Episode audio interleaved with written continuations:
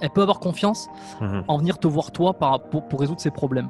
Donc quand je dis copywriting marketing, c'est vraiment la, la- la manière de s'adresser à la personne pour qu'elle prenne confiance et qu'elle se dise ok, euh, il a l'air d'avoir la solution à mes douleurs, à ma, à ma problématique. Je lui fais confiance, il correspond au thérapeute que j'ai envie de voir, je vais le voir. Qu'est-ce que je peux mettre en lien avec euh, cette structure qui a une douleur et qui pourrait expliquer cette douleur? Donc on va faire des chaînes, on va faire des liens en testant les articulations, en testant les muscles, en testant les organes, pour se dire il y a de la tension ici, ça, ça peut tracter ça. Là, il manque de la mobilité euh, parce que ça peut, ça peut venir d'un déséquilibre un petit peu plus bas, etc., etc. Parce que créer du contenu pour créer du contenu, bon, tout le monde s'en branle. Ce qui est intéressant, c'est créer du contenu que les gens ont envie d'entendre et puis qui les aide potentiellement soit à résoudre un problème, soit à atteindre certains objectifs.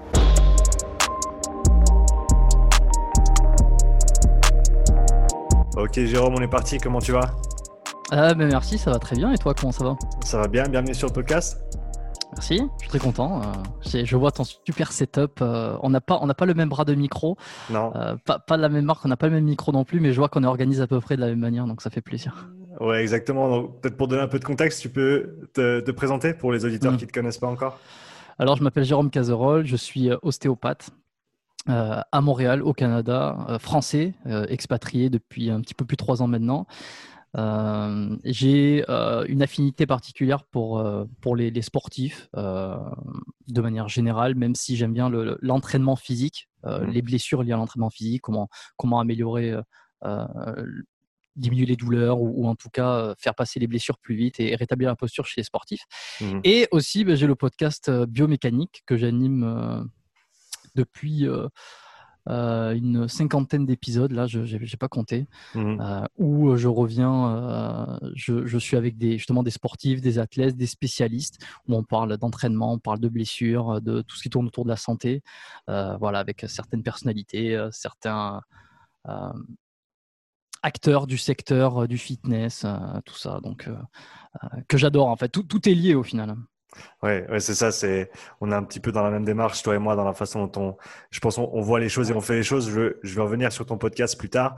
Mais pour commencer, est-ce que tu peux, comment est-ce que tu as commencé toi dans, dans l'ostéopathie? Pourquoi l'ostéopathie? Euh, pourquoi l'ostéopathie? C'est c'est une question qu'on me pose régulièrement. Euh, euh, au départ, moi, je, mon grand rêve euh, à la base, quand je suis sorti euh, des études euh, du lycée, du, euh, des études classiques, c'était la chirurgie. Je ne sais pas pourquoi, j'avais un attrait pour ça. Je voulais être chirurgien, pas forcément une, une spécialité dans, dans la chirurgie, mais en tout cas, ça me plaisait, ça me plaisait beaucoup. Donc, j'ai entamé des études de médecine. Et pour tous ceux qui savent, donc j'ai passé le concours PACES. C'était donc maintenant il y a, il y a quelques années. Euh, j'ai pas eu le concours, j'ai doublé une deuxième fois. Enfin, en gros, j'ai repassé le concours, comme on, comme on dit, on double la première année. J'ai euh, eu sage-femme. Pour ceux qui savent, les classements, en fait, en fait, il y a des, cla- il y a des classements. hein. C'est Mhm. euh, les premiers peuvent choisir euh, médecine. Ensuite, juste derrière, les- les- je sais plus combien, une, une poignée supplémentaire peuvent choisir dentaire, et les autres peuvent choisir sage-femme. Et après, tu as tout le reste Mhm. qui peut, qui, qui en fait n'a pas le concours, il n'a pas de choix. donc, euh, moi, j'avais eu sage-femme. euh, et euh, à ce moment-là, euh, moi, je voulais pas euh, être sage-femme. J'aurais préféré, à la limite, choisir dentaire. Et puis, j'ai eu l'occasion de faire une troisième année. parce qu'en fait, l'année où j'ai fait mes études, il y avait, il y a eu des bouleversements dans les programmes, et ce qui fait que les doublants, ceux qui redoublaient, n'avaient pas eu tous les avantages qu'ils auraient dû avoir en étant doublants, c'est-à-dire avoir exactement le même programme, avoir cet avantage du fait de d'avoir doublé l'année. Donc j'avais fait ma demande de trois. Je, je la fais, euh, je la fais longue. Hein, Vas-y, vas-y, on a le temps. Comme ça, les gens ils sauront exactement. Euh, j'avais fait une demande pour une pour euh, pour tripler euh, parce que cette année-là, ils avaient augmenté les quotas des triplements du fait Mm. qu'on n'avait pas eu l'avantage euh, des doublants. Et pendant l'été.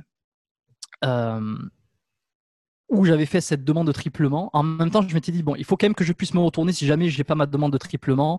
Euh, ou qu'est-ce que je pourrais faire? Et en fait, c'est là où l'ostéopathie m'était revenue parce que pendant mon lycée, j'avais vu, j'avais découvert cette profession via un film, via, euh, via je sais plus quoi, des magazines. Enfin, j'avais regardé un petit peu ce qu'ils faisaient et puis j'avais trouvé ça intéressant, mais j'avais mis un petit peu de côté en me disant, je veux être chirurgien, donc il faut que j'aille faire médecine. Et cette idée, elle est revenue à ce moment-là, pendant, pendant cet été-là. Euh, j'ai passé mon concours euh, pour entrer dans une école d'ostéopathie, donc à Bordeaux. Euh, les- la médecine que j'ai fait, c'était à Bordeaux aussi. Mhm. Et, euh, Euh, et j'ai eu les deux en fait. J'ai eu la bonne réponse de la faculté de médecine, la bonne réponse de l'école d'ostéopathie. C'est genre, et j'avais plus qu'à choisir. Et donc j'ai passé un petit peu l'été après à me dire bon, qu'est-ce que je fais? Est-ce que je pars en médecine? Est-ce que je pars en ostéo? J'ai étudié un petit peu les deux tableaux et puis je me suis rabattu sur le choix, le choix plus rationnel, plus terre à terre, peut-être un, peu plus sage dans un sens parce qu'il faut savoir que le concours de médecine c'est un concours qui est, compliqué. On mmh. a pas trop de vie dans le sens où on, doit travailler tout le temps. Et puis, euh, comme on est en concurrence avec tout le monde, euh, tout le temps qu'on passe pas à travailler, c'est du temps euh, qu'on, c'est des places qu'on perd dans le classement. Mmh. donc là, ça, fait un petit peu comme le choix, le choix par défaut. Mais en réalité, c'était vraiment un choix réfléchi parce que cette idée de, de, de traiter, de soigner par des manipulations manuelles et puis en, touchant, il y avait un peu cet, esprit aussi. à l'époque, je ne le savais pas, mais euh, un peu, euh, un peu magique, tu vois. Tu touches, tu mmh. sens des tensions et puis tu arrives à savoir où c'est qu'il y a des problèmes. Euh, tu sais, le fameux ostéo, il, me, il, touche certains endroits de mon corps et puis il est capable de dire tiens, tu as eu cet accident, tu as eu ça, tu as un mmh. problème là-dessus, c'est pas complètement guéri et puis ça vient, ça vient donner un problème là. Donc c'était assez intéressant. Moi, ça me plaisait cette idée-là. Et puis j'avais étudié un petit peu le truc, j'avais vu comment ça fonctionnait, qu'on travaillait sur la posture, que l'origine d'un problème, là où parfois la médecine, la, médecine, occidentale laisse un petit peu de côté la vraie origine pour s'occuper du symptôme. Mmh en ostéopathie, on va essayer d'aller chercher euh, la cause du problème et non pas uniquement la, symptomatologie. Donc mmh tout ça me plaisait bien euh, et c'est comme ça que j'ai jumpé dans, l'école d'ostéo, que j'ai fait mes études, euh, que je suis sorti, etc. À partir du, je te l'ai fait très longue, excuse-moi. Non, t'excuses pas. À partir du moment où tu as terminé ces études-là, après combien de temps tu es parti au, Canada? Alors, ce qui s'est passé, c'est que j'ai été diplômé 2000, 2000, 2000, 2000. J'ai un trou, je suis désolé. 2000, euh, je sais plus si c'était 2013 ou 2015. Ok. En tout cas, j'ai été diplômé, j'ai fini mes 5 mes cinq ans. Euh, j'étais bon pour rentrer sur le marché du travail, euh, en tout cas de me lancer à mon propre compte en, libéral, parce que c'est comme mmh. ça que ça se passe. Euh, pour les ostéos.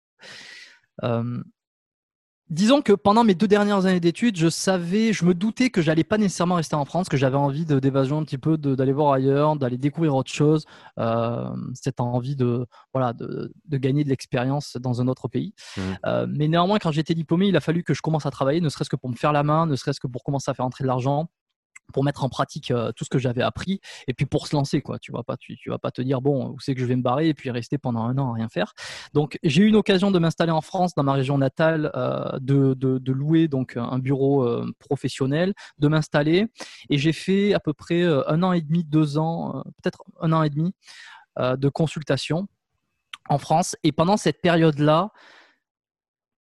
Quelques mois après mon installation, j'ai vite fait ma demande de PVT pour repartir au Canada. Mais si tu veux, c'est un tirage au sort. Donc en fait, tu, fais une, tu, t'inscris, tu rentres dans les bassins mmh. euh, de sélection et puis tu attends d'être tiré au sort pour ensuite faire ta vraie demande. Donc en gros, c'est bon. Je suis installé. Je sais que j'ai je resterai pas en France. Je fais ma demande pour partir, mais je sais pas ce que ça va donner. Je la fais et on verra. Et puis j'étais, c'était, euh, j'étais avec mes parents pour, pour l'anecdote.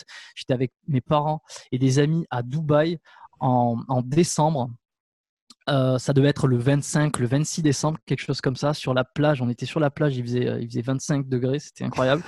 et en fait, juste avant d'aller les rejoindre sur la plage, euh, je reçois un email où je vois euh, le, le, gouvernement du Canada qui m'envoie un mail en me disant Vous avez été tiré au sort pour mmh présenter une demande. Et, et à ce moment-là, ben, je, je, savais que je venais de mettre le pied dans l'étrier mmh pour partir à l'étranger. Euh, et, voilà comment ça s'est passé. ensuite, j'ai fait ma demande. Et puis les choses viennent, euh, j'en avais déjà parlé sur un podcast, mais euh, les choses viennent assez naturellement, petit à petit. Il n'y a, pas eu de, moment où, tout change, en fait. C'est une action, une demande, puis un tirage au sort, puis tu fais ta demande, et puis tu commences à préparer, etc. etc. et, puis, et puis tu te retrouves ici un an après. quoi. Est-ce qu'il y avait des, est-ce qu'il y a eu des différences significatives entre la façon dont les ostéopathes sont peut-être perçus et, opèrent en France et la façon dont ça se passe au Canada? Est-ce que tu as eu des ajustements à faire quand tu es arrivé là-bas? Alors, j'ai pas eu d'ajustements à faire parce que déjà, ce qui se dit et ce qui est euh, plus ou moins euh, prouvé, euh, tout le monde est assez d'accord par rapport à ça, c'est que les écoles françaises sont, sont très qualitatives. Mhm. Euh, en tout cas, ont une excellente réputation. Les ostéos français ont une très bonne réputation ici au, Québec, mhm. en tout cas à Montréal où je vis, euh, mais d'une manière générale au Québec. Sachant qu'à Montréal, il n'y a que deux écoles. Euh, en France, il y en a, je ne sais pas comment aujourd'hui, peut-être une vingtaine, plus d'une vingtaine. Et, mais en tout cas, on est, on est très bien formés. Donc, c'est comme ça qu'on nous perçoit. Ce qui fait que l'avantage qu'il y a eu, et ça, c'était étudié aussi lorsque j'ai fait ma demande et que je voulais, je voulais venir à Montréal pour, pour travailler, c'est que j'avais vu qu'il n'y avait pas de de nécessairement d'équivalent à passer, mhm. sachant que notre niveau était considéré, en tout cas, euh, meilleur que le niveau qu'il y avait ici. Donc, si tu veux, ça n'a pas une grande, euh, mhm. un grand intérêt à passer une équivalence dans ce moment-là il fallait juste d'un point de vue administratif euh, être assuré, euh, adhérer à la bonne association, etc. Euh, donc, donc non, ça n'a pas été compliqué. Peut-être qu'aujourd'hui, ça l'est un petit peu plus pour ceux qui vont vouloir débarquer si les, frontières veulent réouvrir un jour. en tout cas, pour moi, ça n'a pas été compliqué. Si tu veux, la mise en place, les procédures pour venir, pour pratiquer, n'ont pas été compliquées. Ce qui a été compliqué après, c'est c'est l'exécutif, si tu veux. C'est trouver, un, trouver un bureau, c'est développer ta, clientèle, c'est faire un réseau, etc. C'est ça qui a été plus dur. Mais en termes d'administratif, honnêtement, euh, non. Et puis j'y suis allé, je savais ce que je voulais. Dans les, deux premières semaines, j'étais, euh, c'était mon objectif. Quoi. J'étais pas là pour traîner autour de la ville et, quoi que ce soit. C'était bon, je suis là, je fais tout ce qu'il faut pour, pour travailler. Un truc que je peux rajouter aussi, c'est que euh, la, la, mentalité ou la façon de travailler des ostéos est différente d'ici par rapport en France pour caricaturer un petit peu, en France, on est beaucoup plus structurel, encore que ça tend à évoluer, hein, évidemment. Il y a mmh des ostéos qui sont de plus en plus doux, les techniques sont, sont de plus en plus variées et les approches différentes. Mais grosso modo, en France, on est un petit peu plus structurel, c'est-à-dire qu'on fait craquer, on y va, on, manipule. Tu vois, on dit ici les, les, les, patients, ils aiment dire que les ostéos français, ils, manipulent, mmh alors que ceux qui sont formés ici, ils ont une approche beaucoup plus douce, à savoir beaucoup plus énergétique, et que euh, le cliché, on me l'a remonté pas mal de fois, euh, c'est que certains, c'est que beaucoup d'ostéos euh, formés au Québec touchent très peu, mmh. font, des, font des mini palpations, des, mmh des, des, des, appuis très doux, très, très légers, ce qui correspond un petit peu moins par rapport à certains. Mhm. Est-ce que, est que du coup, tu as dû ajuster ta pratique dans un sens ou dans l'autre en, commençant à travailler au Canada Alors, euh, quelle réponse tu veux? La tienne. Euh, est-ce que j'ai dû ajuster ma pratique euh, Si c'est uniquement par rapport au, marché ou par rapport à ce que les gens attendaient, pas nécessairement. Mhm. moi, j'ai ma pratique, j'aime comment je fais, j'ai pas envie de la changer parce que il y aurait parce, que, parce que les gens ils voudraient que je fasse différemment. Surtout que les ostéos français, par leur approche et par leur façon de faire, sont appréciés. Donc, mmh. j'ai aucune raison, si tu veux, de changer ma, manière de faire. Après, euh, il faut faire quand même attention parce qu'il y a quelques petits euh, couacs euh, légal, légal avec les chiro, avec tu sais, tout le monde essaie de garder sa mainmise un petit peu sur sa pratique. les techniques dites haute vélocité, basse amplitude, donc qui font craquer. Mmh par exemple, je prends euh, les cervicales, euh, bon, les cervicales, c'est un mauvais exemple encore, mais l'épaule, le dos, quoi que ce soit, et puis je vais appliquer une, une impulsion euh, mmh rapide, et puis ça, il va y avoir un, ça, va, ça va faire craquer, en fait. On va, le fameux, l'ostéo qui débloque, qui fait craquer. Ça, ces techniques haute vélocité n'ont pas, sont réservées aux chiro, visiblement ici. Alors, faut, faut pas prendre tout ce que je dis au mot, parce que moi, d'un point de vue juridique et légal, je suis pas du tout bon. Euh, non, mais c'est, je, reste dans les trucs. Quand je dis que je suis pas du tout bon, c'est que je suis pas le meilleur pour donner des conseils et pour dire exactement ce qu'il en est. Moi, je respecte ce qu'il faut respecter au mieux que je peux, euh, mais mais je vais pas pouvoir dire exactement qui, qui n'a pas absolument pas le droit parce que tout ça est compliqué. Tu vois, il y a des mots qu'on n'a pas le droit d'utiliser parce qu'ils sont réservés aux médecins. Il y a des, il y a des certains termes. Traitement, je crois que le mot traitement euh, est uniquement utilisé par les médecins, tu vois. Mais encore, encore, je suis même pas sûr parce que moi, c'est des questionnements qui me passent ici là, parce que j'en ai rien à cirer. Et, euh, et, c'est plus des conflits d'intérêts sur qui c'est qui, qui c'est qui garde les mots ou quoi que ce soit. Que, en fait, bon, moi, je m'en fous. Tant que le patient il va mieux, c'est la personne qui aime voir, elle est, elle est soulagée ou elle y trouve du bénéfice. Mmh. C'est ce qui me, c'est ce qui me va. Euh, bon, si je reste dans les clous, c'est mieux, mais, mais t'as compris quoi. Donc, euh, je me suis pas tant j'ai pas changé ma pratique, je me suis un petit peu adapté. Hmm. J'ai vu ce qui se faisait et, euh, je respecte, je respecte la loi. mais sinon, ma pratique n'a pas changé. Elle a juste évolué au fur et à mesure. Mais ça, je pense, comme tout thérapeute.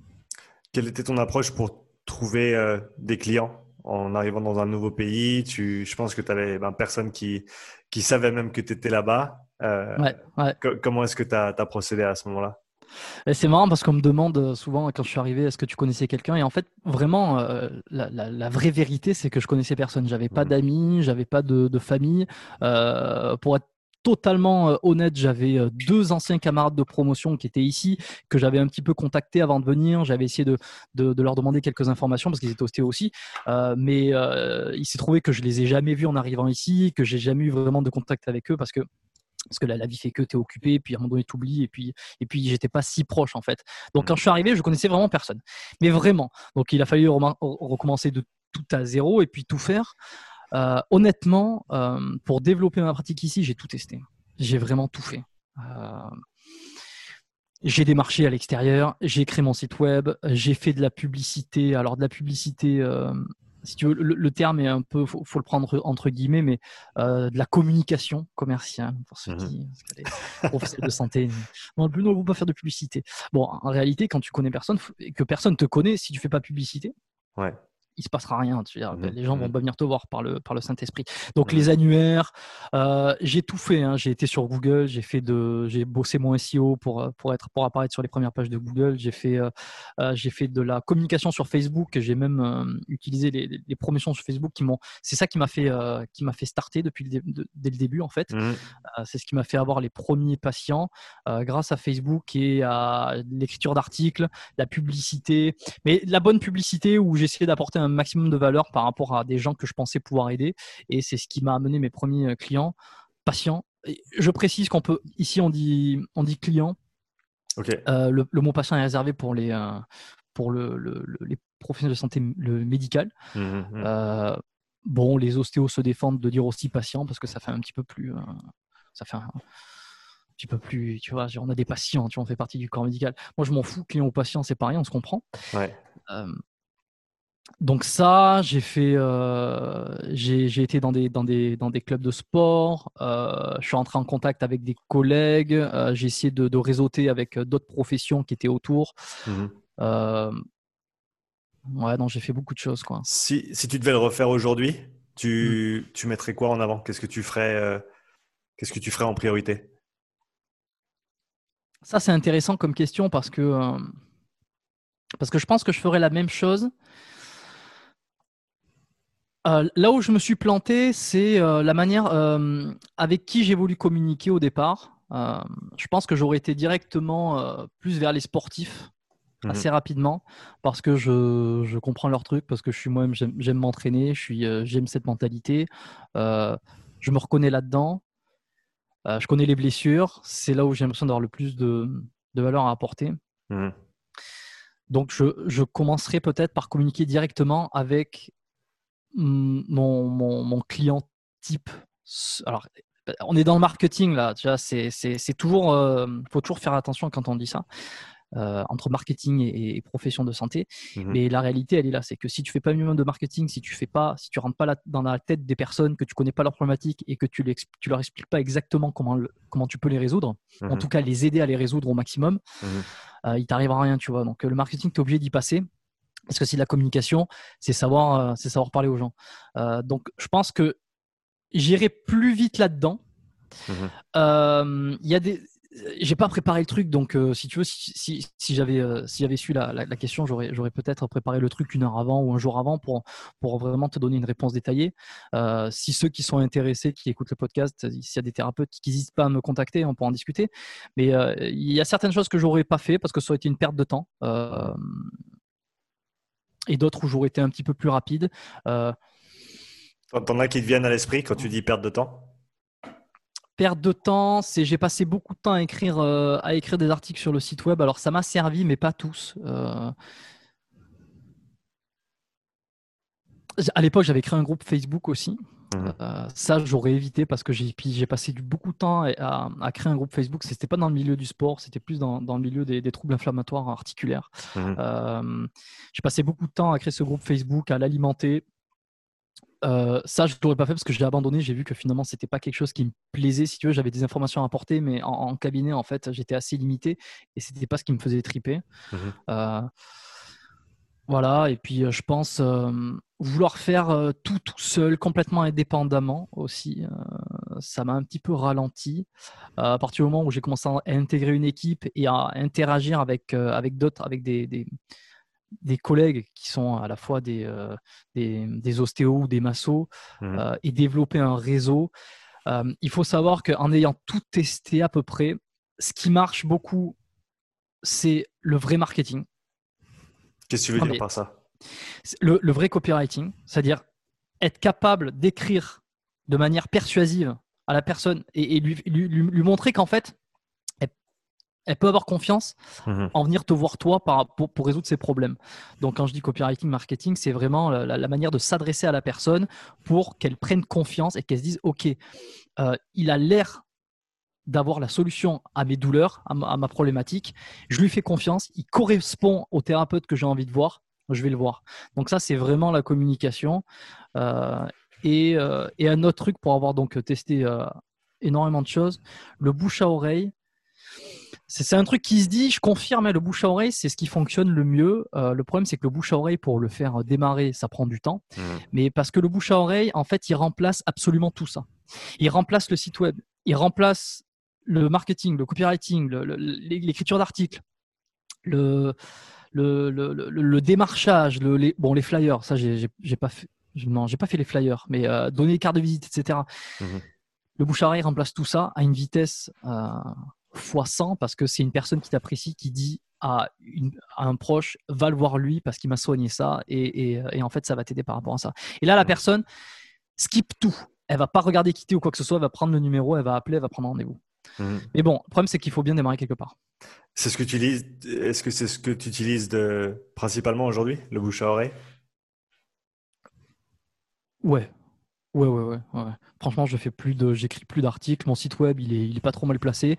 Euh, certains des articles qui sont, qui sont euh, disponibles sur Google continuent à m'apporter des, des, gens qui, euh, qui lisent les articles et puis qui prennent rendez-vous à la suite de ça. Mmh. mais c'est, ouais, je tourne sur du bouche à oreille, sur du bouche à oreille et de la visibilité en clinique en fait. Mmh. Je, je, veux partir ensuite sur les sportifs et l'ostéopathie. Donc, tu as mentionné d'autres professions je ne sais pas si on peut les appeler adjacentes à la tienne avant, que ce soit des chiro ou, autres.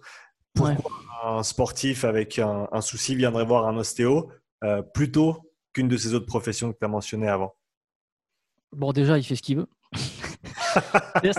C'est difficile de, répondre à cette question et on, me l'a déjà posé euh, plusieurs fois. Et pourquoi c'est difficile? Parce que, euh, parce que chaque ostéo travaille différemment. Mhm. Chaque chiro, j'imagine, travaille différemment aussi. Bon, je ne connais pas la profession. Chaque kiné travaille différemment. Ça, euh, j'en ai eu un petit peu la confirmation grâce à un des podcasts que j'avais enregistré avec, avec un collègue kiné.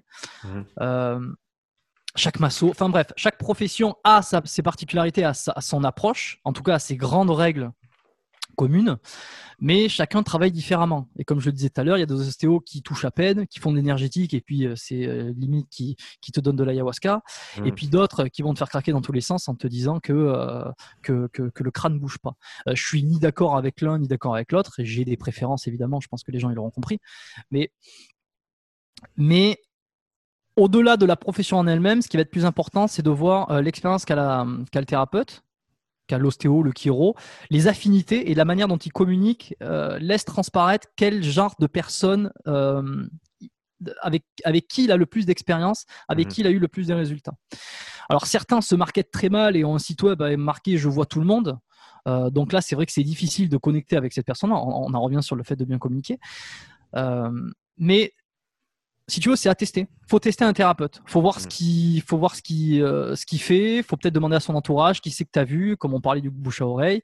Pourquoi on viendrait voir un ostéo plutôt qu'un chiro? Tu peux avoir des résultats avec un ostéo et pas avec un autre. Tu peux avoir des résultats avec un chiro et pas avec un autre. Euh, après, si tu veux savoir quelle est la différence entre les deux, euh, en tout cas, qu'est-ce que va faire spécifiquement un ostéo?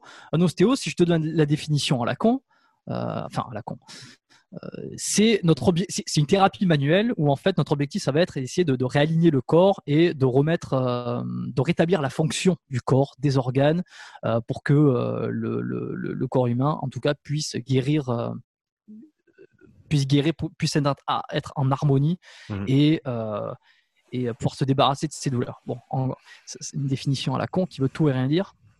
On est obligé de la sortir parce que parce que c'est un peu le, le, c'est le politiquement correct le truc. Bon, en gros, l'ostéo va regarder ton corps. Tu viens le voir par rapport à une douleur.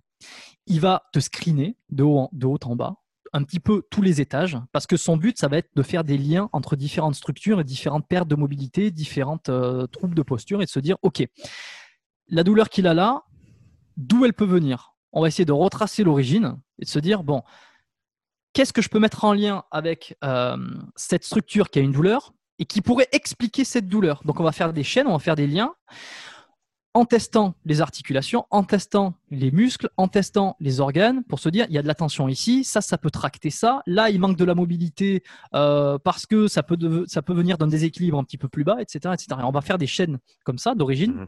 Notre but, ça va être de restaurer de la mobilité, remettre les structures dans un bon fonctionnement pour qu'elles puissent euh, se débarrasser de l'or, pour qu'elles puissent revenir dans une, un état d'harmonie de, d'équilibre. Je perds toujours le mot. Euh. Le mot en français? Ouais, de, l'équilibre. Euh. Homéostasie, non? Homéostasie, exactement, merci. C'est ça, voilà, pour que le, corps puisse se remettre dans un, état d'homéostasie. Mmh, mmh. Voilà en gros ce que fait l'ostéo.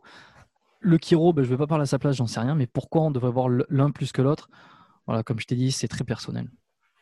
Donc toi, tu, prends un, athlète en charge, disons un sportif, euh, quelle, est, quelle est ton approche en termes de, de lui poser des questions sur son passé, sur ses activités, sur mm. euh, ses soucis actuels? Comment tu, quelle démarche tu suis? Euh, plus ça va, plus ma démarche elle devient un peu plus souple et un petit peu plus euh, intuitive, on va dire. Euh, parce que quand on sort des études, on a tout un questionnaire qu'il faut mettre en place, avec avoir toutes les caractéristiques de la douleur, avec certaines questions. Moi, je me rappelle, de, il faut demander où il a mal, pourquoi il a mal, depuis quand il a mal. comment ça fait mal, quand ça fait mal, etc. Ça, c'est des questions que je pose, mais beaucoup moins on va dire, robotique que ce qu'on nous a appris. Mmh mais l'objectif, c'est de ça je le dis très souvent, on ne peut pas euh, comprendre, on ne peut pas soigner une douleur, traiter une douleur ou améliorer une posture si on ne comprend pas qu'est-ce qui fait mal et pourquoi ça fait mal. Et c'est, moi, c'est ça que je cherche à faire avant de commencer. C'est OK, tu as mal où, quand, pourquoi? Et puis, est-ce qu'on peut mettre ça en lien avec quelque chose qui s'est passé dans les derniers jours? Est-ce qu'on peut mettre ça en lien avec euh, des antécédents que tu as eus? Que ça soit des antécédents traumatiques type, euh, fracture, entorse Est-ce que ça a laissé une empreinte Est-ce que ça a laissé une, raideur articulaire qui fait que ça finit par se répercuter euh, Est-ce que tu as eu une opération Est-ce que tu as eu une blessure euh, C'est L'objectif, c'est vraiment essayer de comprendre qu'est-ce qui fait mal et pourquoi ça fait mal. Avant, ça c'est quand on commence à être sur la table et que je commence à regarder un petit peu, à toucher, à, à palper les différentes structures, c'est de se dire, bon, avant d'essayer de remonter à l'origine, le plus important, et puis c'est ce que les gens veulent savoir aussi, c'est qu'est-ce qui fait mal mmh. Quelle est la structure qui fait mal Donc, on vient, on vient de te voir, on a mal à l'épaule, et puis tu dis, bon, ben, tu as mal à l'épaule parce que tu as une cervicale bloquée. Bon, en général, le sportif, ça lui va pas trop parce qu'il aime bien comprendre pourquoi il a mal et pourquoi c'est bloqué. Donc, euh, ce qui est intéressant, c'est de voir, OK, tu as mal à l'épaule, quelle structure te fait mal? Est-ce que c'est un muscle en particulier? Est-ce que c'est une articulaire? Est-ce que c'est un ligament qui est en souffrance? Et une fois qu'on a ça, Ok, ça, c'est en souffrance, c'est ça qui te fait mal. T'as vu, je mets le doigt dessus. Fais, euh, ce mouvement précis avec résistance, tu vois, c'est ça qui te fait mal. Donc maintenant, pourquoi ça fait mal? On va essayer de comprendre l'équilibre de l'épaule. On va essayer de se dire, euh, est-ce que euh, est-ce qu'il y a un lien avec les cervicales à ce moment-là? On va regarder les cervicales. Tu vois, il y a une cervicale qui bloque, et je vois que ce muscle ici, il est tendu, ou, au contraire, il n'est pas assez fort, ce qui fait qu'il y a un manque de mobilité, ce qui fait qu'il y a un manque d'équilibre, et puis ce muscle finit par souffrir. Et mmh. c'est ça qui te fait mal. Donc voilà un petit peu le le schéma ou en tout cas les étapes que j'essaie de respecter quand je vois quelqu'un. Après, après avoir vu quelqu'un euh, et, disons que tu as fait des, manipulations, mm. est-ce qu'il y a toujours cette période de 24 heures, 36 heures où on ne veut pas faire d'activité physique après euh, s'être fait manipuler? Est-ce que c'est toujours le cas? Est-ce que c'est euh, non, c'est hyper personnalisé et euh, j'ai pas une, j'ai pas une réponse. Euh, je vais pas avoir une réponse hyper, hyper claire. ça dépend le problème, ça dépend, ça dépend la personne. Il faut la remettre dans son contexte aussi. Si c'est un sportif qui a l'habitude d'entraîner tous les jours et puis qui a une grosse c'est important pour lui parce qu'il a une compète à préparer ou parce que c'est sa vie ou parce que, euh, parce que ça fait partie de son équilibre euh, psychique, physique, euh, tu vas pas donner les mêmes conseils que par rapport à quelqu'un qui fait une heure de sport par semaine. Mmh. Il est vrai que après une il y a quand même des règles qui, sont, qui sont un peu immuables. Après une consultation en ostéopathie, en tout cas dans la journée même, mmh. on va éviter de remettre en contrainte le corps ou l'articulation. Parce que ce qu'on va lui faire, si tu veux, quand on va traiter, quand on va travailler sur un muscle, quand on travaille sur une articulation, quand on va rééquilibrer le, corps ou une chaîne, une chaîne en question, euh, derrière, le corps va intégrer ça, travailler tout seul et accepter le en gros hein, ça, ça fait un peu euh, chaman mais accepter le traitement qu'on lui fait mais tout ça est très rationnel hein, au final euh, et ça va lui c'est pour ça qu'après une consultation d'ostéopathie peut-être de chiro on se sent fatigué on peut avoir une, douleur qui apparaît le lendemain à un endroit qu'on n'avait pas, euh, ou encore, euh, ou encore avoir encore un petit peu mal à l'endroit et puis deux trois jours après, pof, ça disparaît. Donc, c'est que le corps retravaille derrière. Ce qu'on lui fait faire, il faut qu'il l'intègre, il faut qu'il prenne en compte, et puis ça lui demande des efforts, ça lui demande des ressources. Et ces ressources-là, on ne veut pas euh, les mettre dans un autre, on veut pas les mettre ailleurs. On veut les garder pour la récupération, l'autorégulation du corps. Quoi. Mmh. Euh, et euh, le, risque aussi de faire, de faire une activité le même jour ou quelques heures après une consultation, c'est qu'au final, ce qu'on a fait, on l'annule, ça, ça, complètement quoi. En faisant le sport, en, faisant le truc, on se, on se remet en tension à un endroit particulier on se rebloque euh, lombaire ou je dis bloc pour que les gens comprennent mais euh, on a compris euh, on a compris quoi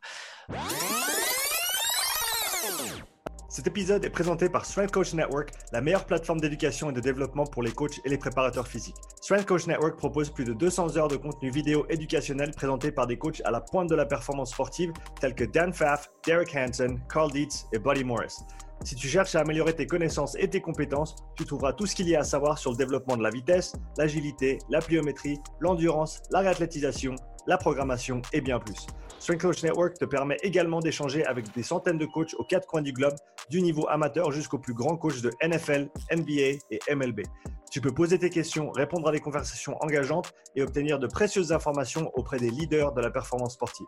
Strength Coach Network couvre également le développement de carrière pour les coachs. Si tu as besoin d'une critique de ton CV, dois te préparer pour un entretien ou si tu cherches des conseils de réseautage professionnel, visite strengthcoachnetwork.com/upside et reçois ton premier mois d'abonnement à moitié prix. Va maintenant sur strengthcoachnetwork.com/upside pour bénéficier de cette offre exclusive. Euh, donc, bah, pas conseillé le jour même. Pour ceux qui comprennent pas, euh, qu'est-ce qui se passe? Quand les, quand les gens disent je me suis bloqué une vertèbre dans le dos Qu'est-ce qui se passe réellement? Euh, Pour faire simple, il m'arrive moi-même d'utiliser le terme blocage parce que c'est visuel et mmh. on, peut comprendre. Il n'y a pas réellement un blocage. ce qu'il peut y avoir, c'est une diminution de mobilité dans un paramètre. C'est-à-dire que, par exemple, quelqu'un s'est bloqué le dos, il vient te voir en consultation, je me suis bloqué le dos. En fait, c'est pas qu'il est bloqué, genre il, est bloqué. Tu vois, c'est pas où la vertèbre elle est pas sortie ou elle est pas décalée. Ça aussi, on entend la, vertèbre est décalée euh, ou elle est, euh, je sais plus où elle est sortie. Je sais plus ce que ce qu'on dit ou ce que j'entends, mais c'est assez drôle des fois. Euh, non, c'est pas le cas parce que sinon on serait paralysé. Si tu veux, si on décale une vertèbre, ça s'appelle une luxation et, euh, euh, on est sur du traumatisme. Voilà, l'ostéo il va pas pouvoir faire grand chose dessus. Mmh. non, ce qui peut arriver, c'est que la vertèbre va se mettre dans une position anatomique qui en fait lui empêche d'aller dans certains paramètres. Tu vois, elle va se mettre en rotation, par exemple, en flexion et en rotation, ce qui fait que elle va être, elle va être bloquée dans ce paramètre-là et si tu veux l'amener en extension et en rotation gauche, elle va pas vouloir y aller. Et en plus, il va y avoir des spasmes musculaires qui vont être autour de la cône vertébrale, que ce soit en profondeur ou un petit peu plus superficiel sur certains muscles, mmh euh, qui vont faire que ça va être très douloureux. Et puis, dans les articulaires, dans les, les, articulaires de chaque vertèbre, parce qu'elles s'emboîtent l'une par rapport, par rapport aux autres par des articulaires, il peut y mmh. avoir des, phénomènes inflammatoires. et des tout petites zones euh, spasmées également. Tu vois. Donc, ce qui fait que le blocage, il est surtout que j'ai perdu, il y, a une rotation qui se fait plus, avec des muscles qui maintiennent cette position-là. Donc, c'est ça le, blocage, et c'est ça que les gens vont sentir comme j'arrive plus à me relever ou j'étais bloqué comme ça, je pouvais plus bouger. C'est ça. Et en fait, la douleur provient euh, très souvent d'un spasme musculaire hyper douloureux. Donc, euh, bon, en, en, ostéo, en tout cas en cabinet, là, ce qu'on va faire, c'est déjà relâcher le plus possible les muscles. On a de bonnes techniques par rapport à ça. Mmh. Euh, et ensuite, retravailler cette. Une fois qu'on a relâché les muscles et que déjà il y a un petit peu plus de liberté pour aller travailler la colonne, on va pouvoir aller s'occuper de la vertèbre en question pour lui redonner sa pleine mobilité. C'est pour ça que certaines, certains motifs peuvent être réglés en sortie de cabinet. quand, quand il y a des, techniques précises à faire comme ça et qu'on est sur quelque chose de, de, très, de très structurel, précis, localisé, des fois ça va prendre plus de temps. Euh, j'ai perdu, euh, j'ai perdu le fil.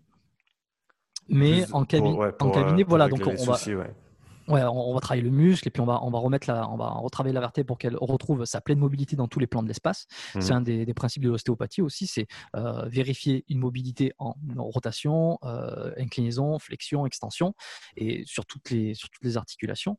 Et par des techniques qui à ce moment-là peuvent être des techniques non structurelles ou des techniques structurelles. Et c'est ce qui arrive, le fameux claque où on te met dans une position, on regarde, on amène la vertèbre dans son paramètre où elle a du mal à y aller et on met une petite impulsion pour neurologiquement envoyer une information pour redonner la mobilité dans le bon sens et euh, en même temps euh, euh, et en même temps c'est ce qui fait le bruit c'est ce qui fait crack quoi mais les gens mmh. assimilent ah ça a craqué ça a débloqué en réalité c'est un petit peu plus compliqué comme on peut le voir quoi mmh. et pour ceux qui, qui pensent peut-être que ces manipulations qui, qui, qui, font du bruit pour parler simplement est-ce qu'il y a un risque qui est lié à ces manipulations là bah, le risque, il est faible parce que déjà, on est quand même bien formé. Euh, il y a beaucoup moins euh, d'accidents euh, sur des techniques ostéo que sur, par exemple, la prise anti-inflammatoire. Bon, j'ai mmh. pas les chiffres en tête, j'ai pas les études. Il y a toujours des cons pour venir te dire ah, on fait des études pour ce que tu dis. J'ai pas d'études, donc bah, me croyez pas il y a pas, il y a pas, il y a des risques comme tout si tu veux, mais c'est un risque modéré. Euh, nous, quand on, quand on, quand on manipule, euh, on le fait selon des barrières anatomiques. On le fait même avant des barrières anatomiques. On le fait sur des barrières, euh, des barrières fonctionnelles, des barrières motrices. Mmh. on le fait pas sur des barrières anatomiques. C'est-à-dire qu'on va pas t'amener la vertèbre dans un, dans un endroit où si tu lui mets un, si tu lui fais une rotation, tu vas la disloquer ou tu vas déchirer un ligament. C'est, on se rend pas compte à quel point il faut aller loin en termes d'amplitude. Après, est-ce qu'il y a des accidents qui arrivent? Euh, moi, j'en ai jamais vu. Euh, j'en ai, jamais été témoin, jamais connu quelqu'un ou entendu dire hein, d'un collègue, d'un ostéo euh, qui, est, qui, été, qui, est, qui est blessé quelqu'un, en tout cas qui est, qui est paralysé quelqu'un. donc, si on est inquiet par rapport à ça, en général, les gens, ils sont pas c'est une peur, tu vois, c'est une, une, appréhension, ou alors ils aiment pas ça, j'aime pas quand ça craque. C'est un truc un peu psychologique où on n'aime pas ça, mais en réalité, qu'est-ce qui, non, tu peux pas, tu peux pas, Sauf si tu vas comme un barbare, mais bon, ça... c'est niveau des cervicales. C'est encore un autre problème.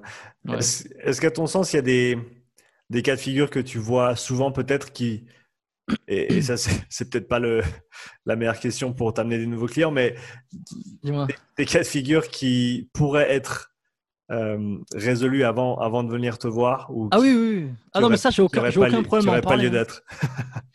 Ah oui, mais ça, j'ai pas de mal à en parler, hein, la prévention. Et on fait, on fait beaucoup de prévention aussi, hein, parce qu'on essaie de régler les problèmes, mais bon, euh, il y a quand même, moi j'ai l'impression de faire beaucoup de, travail de prévention. Mm. En gros, c'est qu'est-ce qu'on peut faire avant de venir euh, voir un ostéo euh, si tu as une douleur, c'est ça? Mm. ou, ça, et la deuxième question serait peut-être est-ce qu'il y a des, des choses qui rendront, est-ce qu'il y a peut-être des actions, des comportements des mouvements qui engendreraient des soucis qui demanderaient que la, ou qui fassent que la personne doive venir te voir, qui pourraient éviter ou faire mieux pour que ce souci ne se passe jamais en fait euh, attends, est-ce que, est que, tu peux me la refaire s'il te plaît? Ouais, que, que je sois sûr de bien comprendre. J'étais pas très clair, donc je repars. donc, est-ce que par exemple, il y a euh, certains cas de figure que tu vois souvent qui, à ton sens, pourraient être évités si la personne était mieux éduquée sur euh, la façon de faire un mouvement ou faire quelque chose ou de ne pas mm. faire quelque chose. Bon, euh, je vais répéter ce que tout le monde dit, ce que tous les coachs disent, mais l'échauffement, c'est primordial. Déjà, si chacun s'échauffe bien, on, diminue de, de, de, de 284,3% de chances de... non, je, déconne, ce chiffre est complètement sorti de ma tronche. Mais en tout cas, on diminue grandement le risque de blessure. L'échauffement, mmh. hyper important. Pour le sportif, euh, l'équilibre musculaire. Mais ça, on est sur de la prévention euh, globale, large, et, euh, mais tu confirmeras parce que je pense que tu, pourrais en dire beaucoup plus que moi sur ça. Mais l'équilibre antéro-postérieur des muscles, l'équilibre entre les rotateurs externes et les rotateurs internes, entre les, fléchisseurs, les extenseurs, au niveau, mmh de, au niveau des hanches, au niveau des épaules, euh, au niveau de la colonne, au niveau de tout. Donc ça, c'est hyper important parce que c'est ce qui fait que ta posture va être... Euh, si tu veux, si tu as un déséquilibre, à un moment donné, forcer sur un déséquilibre euh, use une certaine partie qui finit par, par provoquer une douleur. Donc ça, c'est si on remonte loin dans le la prévention, ça serait ça. Si je peux te donner un exemple beaucoup plus concret et précis euh, sur qu'est-ce que j'aurais pu faire concrètement pour éviter de me blesser à ce moment-là, il y a le fameux euh, je me suis bloqué le dos dont, je parlais, dont on parlait tout à l'heure. Euh, C'est-à-dire que je suis penché en avant, j'arrive pas à me relever, je me lève ce matin avec complètement bloqué. Ça peut, être en bas du dos, ça peut être au milieu du dos, ça peut être sur les cervicales. Rarement sur l'épaule, on se bloque rarement une épaule parce que l'épaule est très, mobile et ça va être, d'autres types de, de, problèmes et de douleurs sur l'épaule. Mmh. Mais si on prend l'exemple du dos, euh, c'est quelqu'un qui va. Euh, qui, ça peut être un sportif, mais généralement, c'est.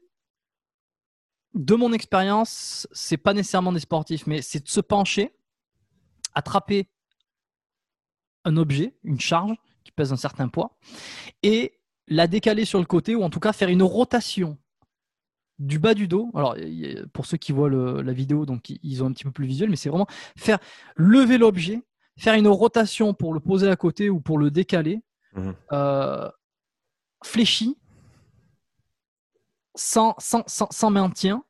Ça, c'est le meilleur truc pour, pour créer le, faux mouvement et pour se faire mal. Mhm. Euh, ou alors aller chercher un objet. Alors là, c'est quand, on le prend devant, mais ça peut être aussi aller chercher un objet sur le côté.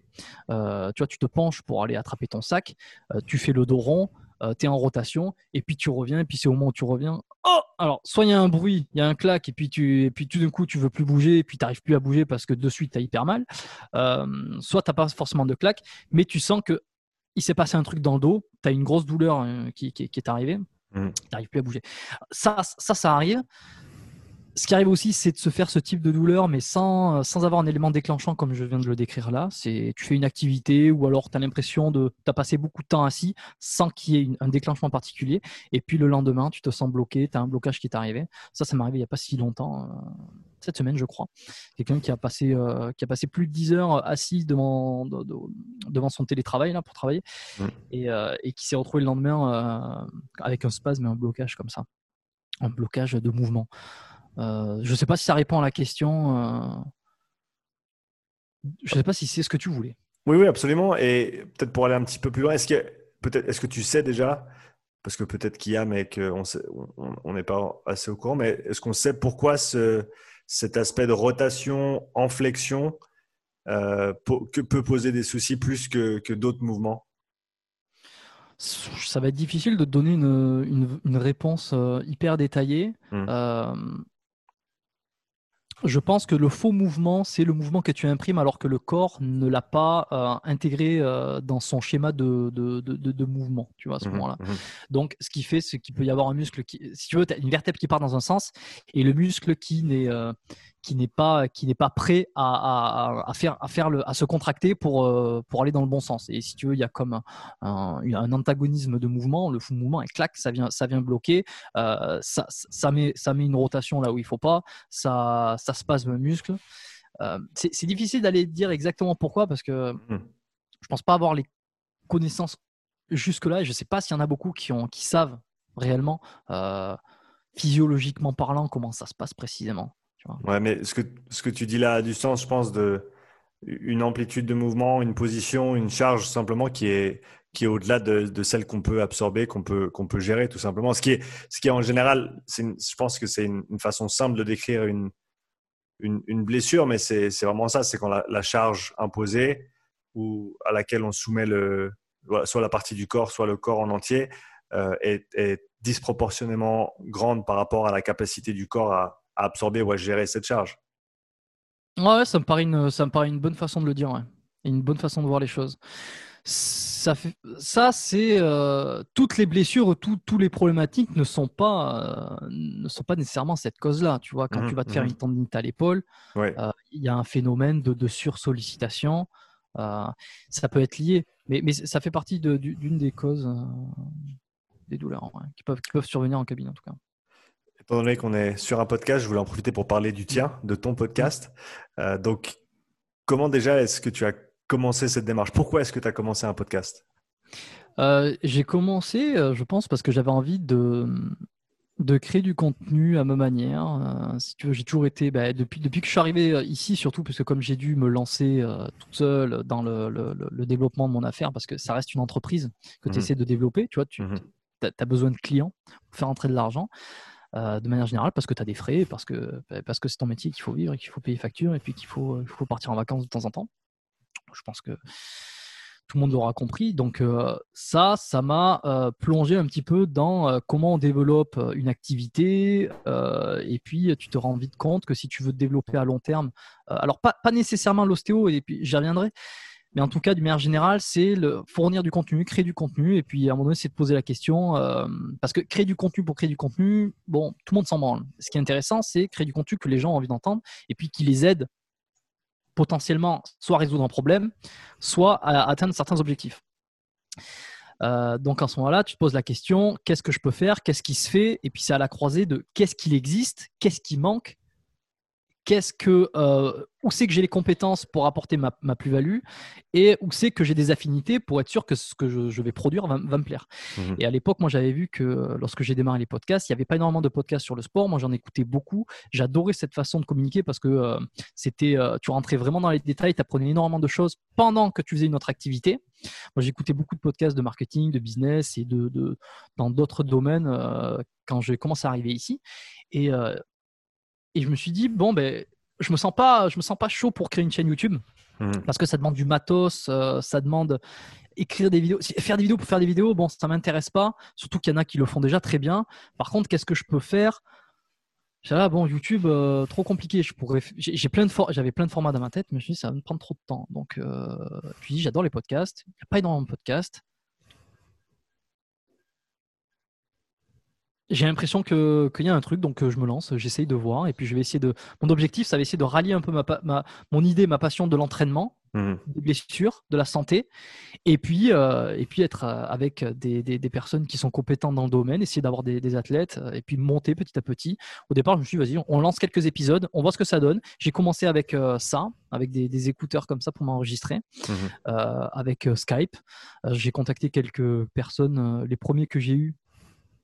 Euh, D'ailleurs, j'ai eu la chance d'avoir eu euh, euh, Rudy dès, dès quasiment dès le début des épisodes, Rudy Koya, euh, K Coach aussi, des personnes qui étaient déjà un peu connues dans le secteur, plus d'autres qui étaient un peu moins connues mais que, que moi je connaissais. Et, et vo- et voilà comment c'est parti. Et puis ça m'a plu, et puis j'ai continué, et puis ça, ça a évolué, et puis c'est devenu ce que c'est ce que c'est aujourd'hui. Tu, tu te retrouves avec quel public aujourd'hui? C'est beaucoup de coachs qui t'écoutent? C'est monsieur et madame tout le monde? J'ai quelques coachs qui m'écoutent. Euh, il y a encore pas si longtemps, j'avais pas une idée euh, très précise, mais plutôt vague de, de l'audience que j'avais. Plus ça va, plus j'ai l'impression que euh, j'arrive à situer qui c'est qui m'écoute, notamment grâce à- au compte Instagram que j'ai. Puis j'ai Mhm. pas mal de retours des gens qui, qui me font des, des feedbacks sur le podcast, qui partagent des stories, etc. Donc je peux voir un petit peu quel genre de, de gens apprécient le, le podcast biomécanique. J'ai quelques coachs. J'ai beaucoup de personnes qui sont sportifs intéressés par euh, le, la préparation physique. Mhm. Euh, je pense que c'est dû au fait aussi que j'ai reçu euh, Aurélien Broussal-Derval, j'ai eu Olivier Bollier, Didier Reis, Mhm. Didier Putain, que je prononce toujours à l'américaine, je sais pas pourquoi. Didier, si tu m'écoutes, excuse-moi. Donc ça, ça a fait que ça ça m'a attiré aussi des gens qui, qui adoraient la préparation physique et puis le, le, le- le côté technique de l'entraînement et un petit peu ce qu'il y a derrière. Euh, et de plus en plus de grand public, j'ai remarqué aussi, parce que Mhm. euh, j'ai eu d'autres invités qui étaient dans des, des- des- le Major Gérald il n'y a pas si longtemps qui fait un, qui fait un carton cet épisode euh, que j'ai adoré enregistrer. euh, beaucoup de personnes qui sont intéressées par la musculation, le bodybuilding, tu vois, parce que j'ai eu quand même pas mal d'athlètes là-dedans. Mhm. C'est un panel de sportifs, mais qui, qui- qui tend à, à- à grandir et à, à s'élargir de ce que je vois là. Ouais, on, en a parlé un petit peu euh, avant de commencer l'enregistrement, mais comment est-ce que tu, peut-être on peut en parler maintenant, comment est-ce que tu choisis tes invités? Euh, Alors, je l'ai choisi, euh, ça a beaucoup évolué. je dirais qu'aujourd'hui, je l'ai choisi en fonction de quel angle je pourrais avoir grâce à cet invité, en fait. C'est, si tu veux, Bon, il y, a plusieurs façons d'aborder le truc. Il y a les invités qui sont connus, qui sont, euh, qui sont famous. Euh, donc, euh, alors, s'ils sont famous, mais qu'ils n'ont pas grand, grand abord avec, avec le sport, le, le, fitness et la santé, mmh bon, bah, c'est pas très intéressant. En général, j'essaie de, en tout cas, je les je veux pas les avoir de suite, tu vois, parce que je trouve que c'est un petit peu, ça m'est arrivé dans le passé d'avoir des épisodes qui sortaient un petit peu euh, du lot comme ça, enfin, qui, qui n'avaient rien à voir avec la choucroute et euh, qui étaient moins, si tu veux, ils étaient moins cohérents par rapport à ma ligne, tu vois. Mmh. Donc, j'essaie d'avoir des invités qui sont dans le milieu du sport, un minimum du fitness, de la muscu, de la santé. De manière générale, il faut que ça gravite autour. Si on prend l'exemple du Major Gérald, euh, l'épisode il est énormément tourné sur la façon dont il s'entraîne et puis le, physique qu'il faut acquérir et qu'il faut avoir, les compétences euh, physiques et mentales pour être dans la Légion étrangère. Mmh. Donc ça a quand même un lien. Euh, voilà, c'est ça, c'est qu'il il faut qu'il et puis il faut que je sois sûr de passer un bon moment avec eux. Quoi. Enfin, sûr. On n'est jamais sûr, mais euh, c'est aussi une curiosité de savoir, de les connaître un peu plus, de savoir qui c'est qui sont, euh, qu'est-ce que, qu'est-ce que, et puis j'essaie de penser au public. Je me dis voilà, qu'est-ce que le public aimerait entendre, et puis qu'est-ce qui pourrait lui servir à, travers cet invité ou cet épisode. Mmh. Comment est-ce que ton approche a évolué en termes du, du questionnement, de ta préparation avant les épisodes ou la façon de les, de les, de les produire, de les post-produire et, et de les poster? Comment est-ce que tu as, évolué euh, depuis que tu as commencé Ça, ça a beaucoup évolué. Bah, j'ai euh, beaucoup automatisé et beaucoup procéduré les trucs. Je suis un grand mmh. fan des procédures parce que ça fait un. C'est parce que je suis un peu. Euh, un peu maniaque à temps plein. mais en dehors de ça, c'est que c'est que ça facilite les tâches et puis ça fait, ça fait gagner un temps de fou. Donc là où j'ai évolué, c'est sur mon système entre l'invitation, entre prendre contact avec un invité commencer à échanger, prendre un rendez-vous, faire l'enregistrement, euh, sortir les pistes audio, les mettre aux bons endroits, les, mettre le générique, etc. Et puis les, programmer pour qu'elles soient prêtes à la diffusion.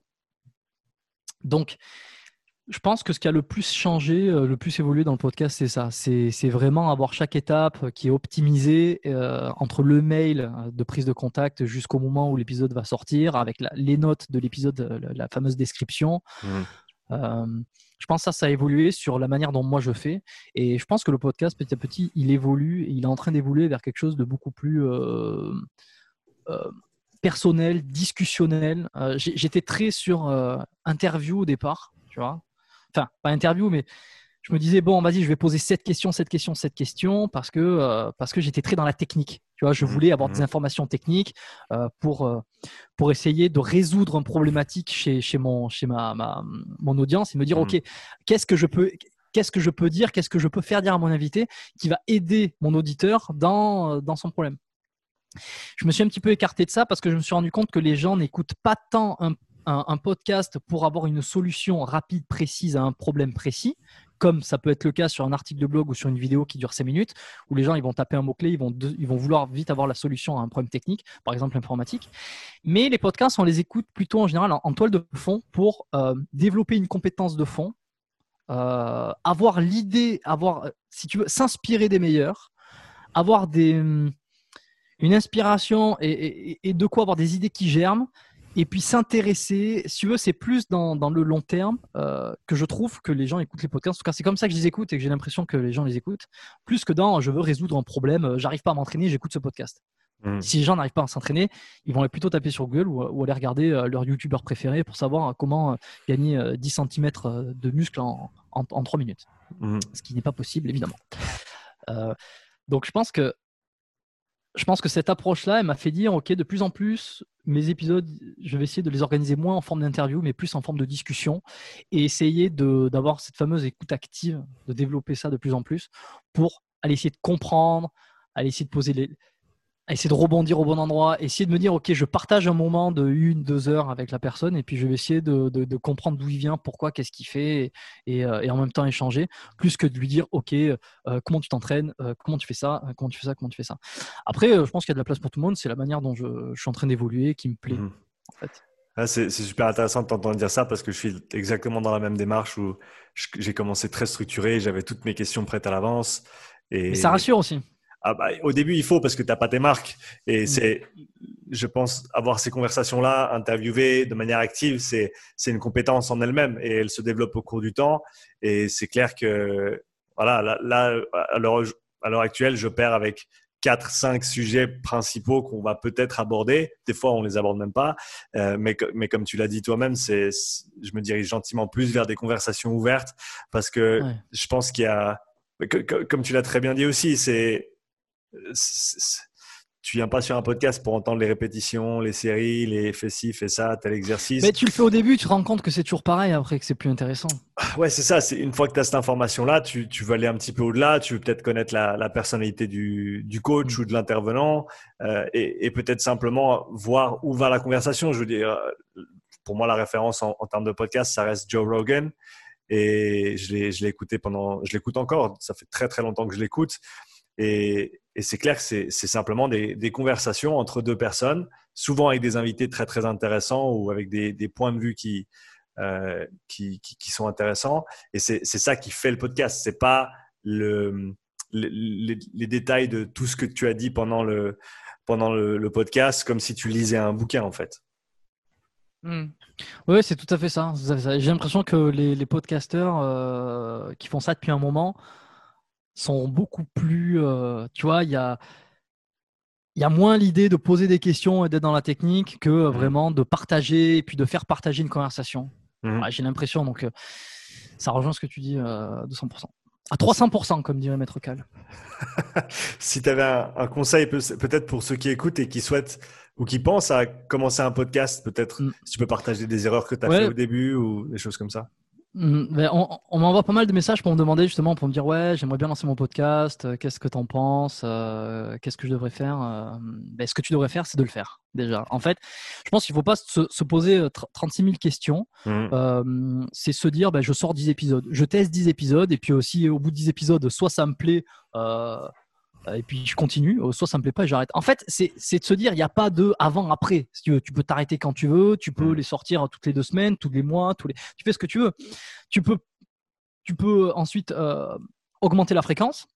Tu peux l'abîmer. Si tu veux, c'est pas parce que tu décides de te lancer que ça y est, c'est c'est le, le, monde a changé. Mm. D'ailleurs, le monde changera pas parce que le monde n'écoutera pas tes épisodes parce que personne ne saura que t'en fais. Donc c'est la, la, réalité. Non, mais la réalité, c'est ça. Au début, au début, personne t'écoute. En fait, c'est marrant parce que plus tu prête attention à ce que peuvent dire les gens, euh, plus, euh, disons que c'est toujours quand les gens en ont le plus rien à branler, si tu veux. Mmh, mmh. C'est, tu te poses toujours le plus de questions sur ce, oh, qu'est-ce que les gens vont dire? Quand en fait les gens en ont rien à cirer. Et plus ça va, et plus les gens t'écoutent, et plus tu as une visibilité, moins, euh, moins tu prêtes attention à ça. C'est, une, courbe, c'est une courbe inversée. Donc t'inquiète pas, quoi que tu fasses au début, personne ne le verra, tu seras invisible. euh, ne, non mais c'est vrai parce que le coup de la, de la, la, la euh, la perfection de se dire ah mais je, si je sors ça je veux que ça soit nickel. Mais en fait non enfin c'est pas si grave. Tu en auras deux qui vont t'écouter tu en auras dix. Mmh. euh, et puis tu sais quoi? Le détail que tu penses être catastrophique ils le verront même ils l'entendront même pas. C'est comme le mec qui se dit oh j'ai perdu euh, j'ai perdu un peu de muscle j'ai perdu un pourcentage de gras. En réalité il y a que le top 1% des mecs fitness qui vont être capables de le voir et 99% des, des, gens ils vont être incapables de voir que tu as pris as tu as pris un peu de gras, perdu du muscle ou, quoi que ce soit. Mmh. Euh, donc, euh, c'est c'est pas si grave. Surtout si tu fais ça pour les autres. Euh, donc, le meilleur conseil, c'est de se lancer et de se lancer avec le, matériel, le truc le plus simple. Hein. Tu prends des écouteurs filaires comme ça, en termes de fil, en termes de, de, micro, ça fait le taf. Euh, tu envoies un mail. Enfin, ça dépend. Si tu veux faire un podcast tout seul, bah, c'est tout. Tu t'enregistres avec le dictaphone et puis ensuite tu Mhm. mets l'épisode et puis euh, terminé, bonsoir. Si tu veux avoir des invités et partager des, des conversations, euh, bah, tu prends contact avec les invités. Ça, bah, je vais pas t'apprendre comment aller sur Internet. hein. Je veux dire, tu peux aller sur le site web de la personne, sur le- sa chaîne YouTube, sur son compte euh, Instagram, tout ce que tu veux, et tu lui écris, tu l'envoies un mail en lui disant voilà, je lance un podcast, etc. Est-ce que tu veux participer? Après, au fur et à mesure, tu amélioreras la façon dont tu prends contact avec les invités. Mm. Donc ça, c'est pour la partie euh, pratico-pratique du début quand tu veux te lancer, l'exécutif. Euh, ensuite, d'un point de vue technique, il faut juste trouver un hébergeur de tes podcasts où tu vas mettre ton podcast. Euh, tu vas le faire. le- il va y avoir un feed RSS que tu vas, qui va être dispatché sur toutes les plateformes de podcast de manière automatique. Une fois que tu l'as fait, tu poses ton épisode. Quand il sort, il va sortir partout. Voilà. A- c'est pas compliqué hein, de faire un podcast. Ouais, c'est vrai qu'il y a, il y a quelques temps en arrière, c'était déjà plus compliqué. Euh, mais c'est vrai qu'aujourd'hui, comme tu as dit, tu, dès que tu as trouvé ton, ta plateforme d'hébergement pour le podcast, euh, personnellement, ça me coûte, je crois, 10 francs par mois. Il y en a, des, il y en a même des gratuites, on peut les, on peut les Ouais. trouver. Euh, et ensuite, comme tu as dit, une fois que t'as- ça prend un petit peu de temps à mettre en place pour que ce soit distribué sur toutes les grandes plateformes, que ce soit Spotify, Apple Podcasts, etc. Mm. Mais une fois que ça s'est mis en place, tu as littéralement à mettre en ligne, le, à uploader le fichier euh, audio, mettre un titre, une description, une image peut-être, et, et après c'est go quoi. Donc c'est c'est vrai que de ce côté-là, Ouais. c'est pas énorme comme, comme temps. Non, et puis il y en a, ils veulent avoir. euh, et puis je faisais partie de, ce cas, de ces cas-là, d'avoir tout nickel avant de démarrer, que l'image soit parfaite, que le titre il soit bon. Non, il faut que le titre il reflète ce que tu as envie de faire.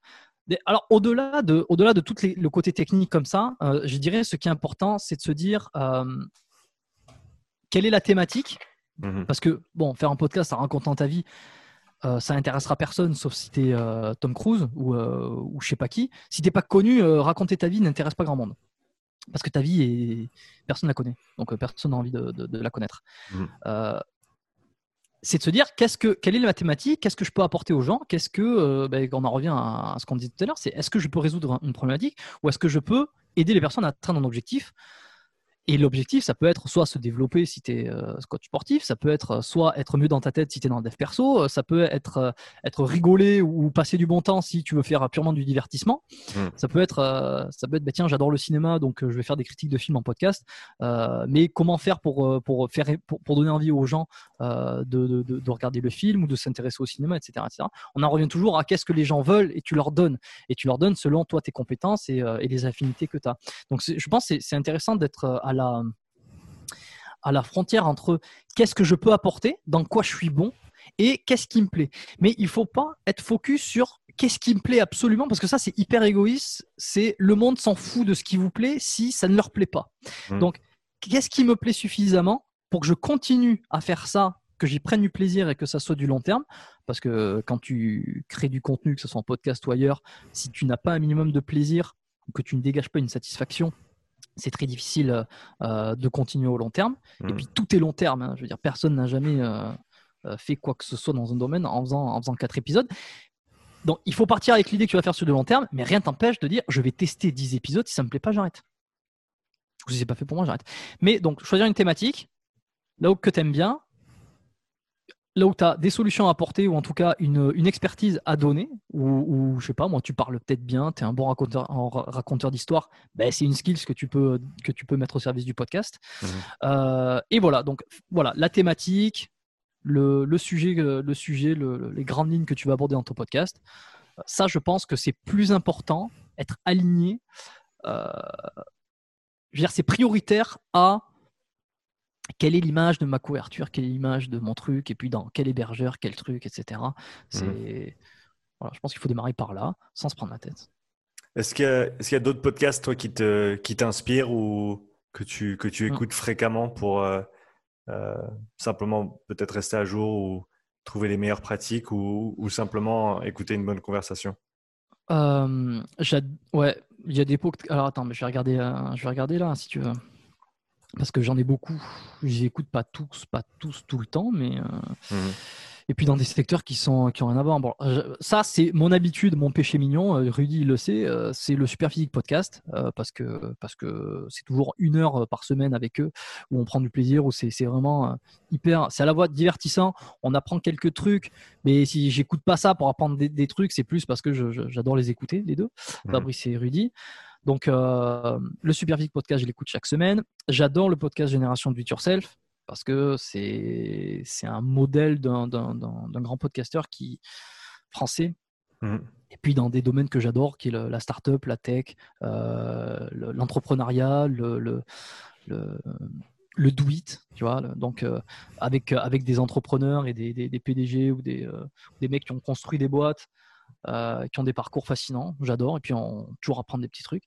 Euh, le, dernier, le dernier en date que j'ai écouté, c'était sur euh, un des co-associés du, de Petit Bambou, l'application de méditation, qui est, mhm. donc, qui est passé dans Génération Do It Yourself, que j'ai adoré. Je conseille cet épisode aux gens. c'est Ludovic Dujardin, numéro 169. J'ai adoré le, le 171 aussi. Euh, mais bon, je ne vais pas tous les faire. Hein, parce que c'est toujours très intéressant, ces réflexions de vie, des réflexions d'ambition et, de, et de développement de projet. J'adore ce podcast. Hein, j'adore le podcast, le deuxième podcast qui fait euh, La Martingale. Ça parle plus de finance et de d'investissement. Mmh. Euh, en termes de sport, hein, excuse-moi, parce que j'en ai beaucoup là. Euh, ils sont où, J'adore Thinkerview aussi, mais qui est plus des réflexions sur la société. Euh, j'ai découvert Expansion de Eric Flag, que je trouve ça pas mal, tu vois, récemment. Euh, la pause fitness que j'écoute régulièrement de, de, mon, de mon collègue ou pote, comment. Fitness Smith. Ah, j'ai pas le nom de tête. Non, non, mais moi non plus, ça m'énerve d'avoir des trous en direct comme ça parce que tu n'arrives pas à trouver, tu te dis putain, je trouve pas et les gens voient que je trouve pas. quoi. Donc euh, tu, tu, rentres dans ta tête, c'est marrant. Mais la pause fitness de Fitness Smith qui est, qui est hyper intéressant pour tous ceux qui veulent des informations de, qualité sur, euh, enfin, d'actualité, d'infos un petit peu précis sur, euh, sur l'entraînement, le, style de vie, tout ça, c'est super intéressant.